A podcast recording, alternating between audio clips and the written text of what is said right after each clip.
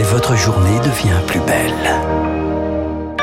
Nous sommes le lundi 31 octobre 2022. Bienvenue, bon réveil, il est 7h01.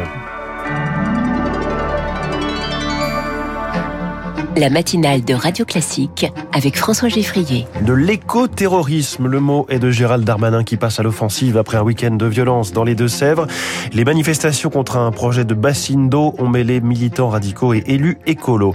Les services pédiatriques des Bouches-du-Rhône en grève aujourd'hui entre lits surchargés et bronchiolite, les soignants à la recherche de la solution miracle. Et puis Lula revient au pouvoir au Brésil, une victoire de justesse face à Jair Bolsonaro qui n'a pas encore reconnu sa défaite. Après journal, 7h10, l'inflation L'inflation accélère à nouveau. Mauvaise nouvelle pour les Français et pour la croissance. Ce sera l'édito de François Vidal. 7h15, les stars de l'écho, ce sont 52 stars qui ont en commun d'être euh, des patronnes.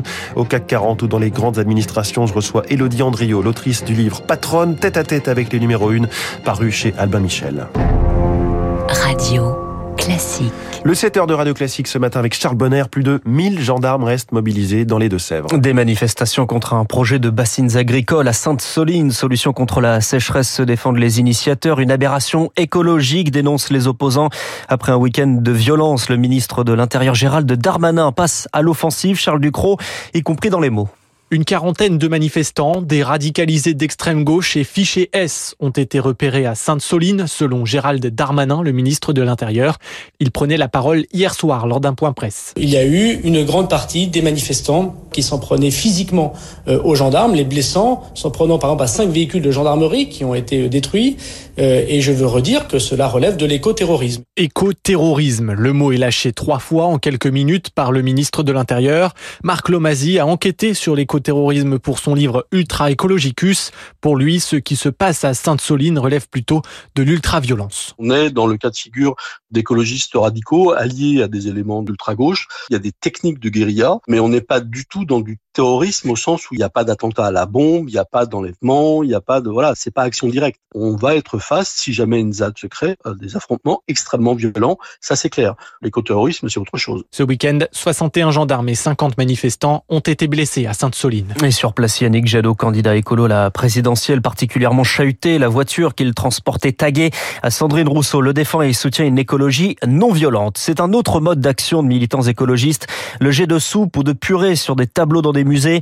Le musée d'Orsay porte plainte après une tentative avortée jeudi dernier. Une enquête est ouverte selon le Parisien aujourd'hui en France. C'est l'autoportrait à Saint-Rémy de Vincent Van Gogh qui était visé. Le Sénat se penche aujourd'hui sur la loi sur les renouvelables. Examen cette semaine d'un texte qui doit permettre à la France de rattraper son retard. Dans l'autre chambre, à l'Assemblée nationale, comme l'impression d'une routine, la motion de censure de la gauche est examinée cet après-midi avec peu de chances d'aboutir déposée après le 49-3 du gouvernement sur le budget de la sécurité sociale. Les services de pédiatrie des Bouches-du-Rhône sont appelés à la grève. Préavis illimité dans des services surchargés, des lits fermés par manque de personnel, une épidémie précoce de bronchiolite. À la Timone, à Marseille, les soignants s'inquiètent d'une dégradation de la prise en charge sans aucune solution alternative.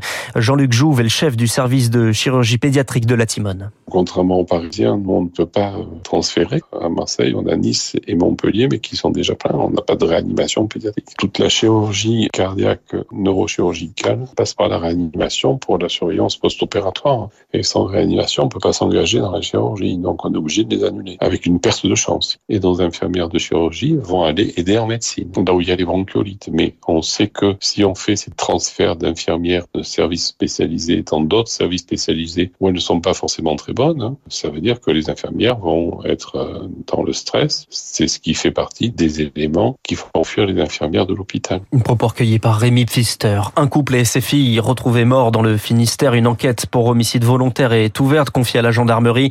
Selon le parquet, le couple était, je cite, dans un contexte de séparation.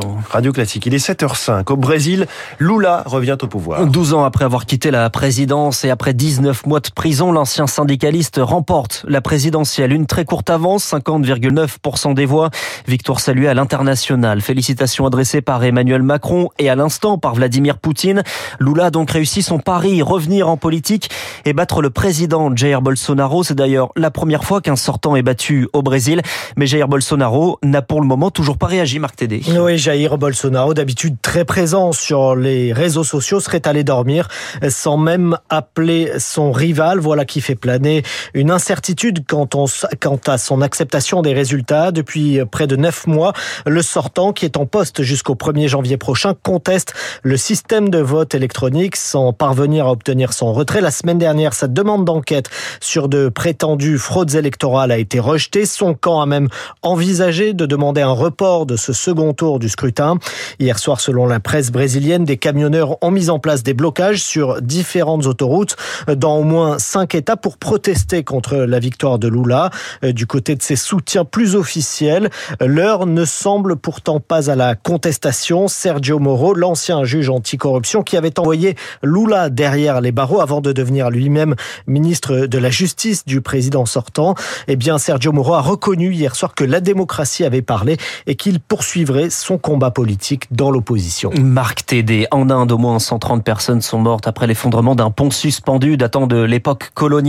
500 personnes étaient rassemblées pour une fête religieuse. Le Liban face à une crise politique interminable. C'est aujourd'hui que prend fin le mandat du président Michel Aoun. Il a quitté le palais hier et depuis son successeur n'est toujours pas désigné. Le gouvernement gère les affaires courantes et les députés continuent de chercher un compromis quasiment impossible. Et pendant ce temps, la population subit des coupures de courant, une épidémie de choléra et une crise monétaire. Une situation dont est responsable l'État selon Antoine Basbous, le directeur de l'Observatoire des pays arabes. C'est le vide constitutionnel, c'est le vide institutionnel qui est compensé par l'omniprésence, l'omnipuissance du Hezbollah soutenu par l'Iran. Il n'a aucun intérêt à ce que les institutions poursuivent leur cours. Il a intérêt à détricoter le régime pour pouvoir recréer un autre régime à sa main. Le seul espoir peut résider dans le fait que le Conseil de sécurité de l'ONU désigne un gouverneur pour ce pays qui va le remettre sur pied et qui va écarter cette mafieuse classe politique. Un propos recueilli par Julie Drouin y revient sur cette situation au Liban avec Frédéric Ancel, maître de conférence à Sciences Po Paris dans les spécialistes à 7h40.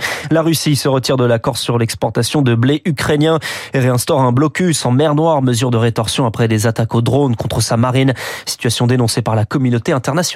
Le sport et l'Olympique lyonnais sous l'effet blanc. L'OL reprend des couleurs depuis l'arrivée de Laurent Blanc au poste d'entraîneur. Victoire hier contre Lille, 1-0 à domicile. En revanche, Lorient est éjecté du podium après une défaite à domicile contre Nice 2-1. La troisième place est donc récupérée par Rennes, facile vainqueur de Montpellier 3-0. Merci beaucoup, c'était le journal de 7h signé Charles Bonner. À tout à l'heure 8h pour un nouveau journal Charles. Dans un instant sur Radio Classique, l'édito de François Vidal, les prix augmentent plus vite que prévu, le gouvernement est pris de court. Puis cette question, quel est le point commun entre Estelle Brachlianoff, directrice générale de Veolia, Sophie Bellon chez Sodexo ou encore Delphine Ernotte à France Télévisions La réponse se trouve dans le livre Patronne chez Albin Michel, son autrice Elodie Andrio qui s'est entretenue avec 52 grandes dirigeantes. Et ce matin,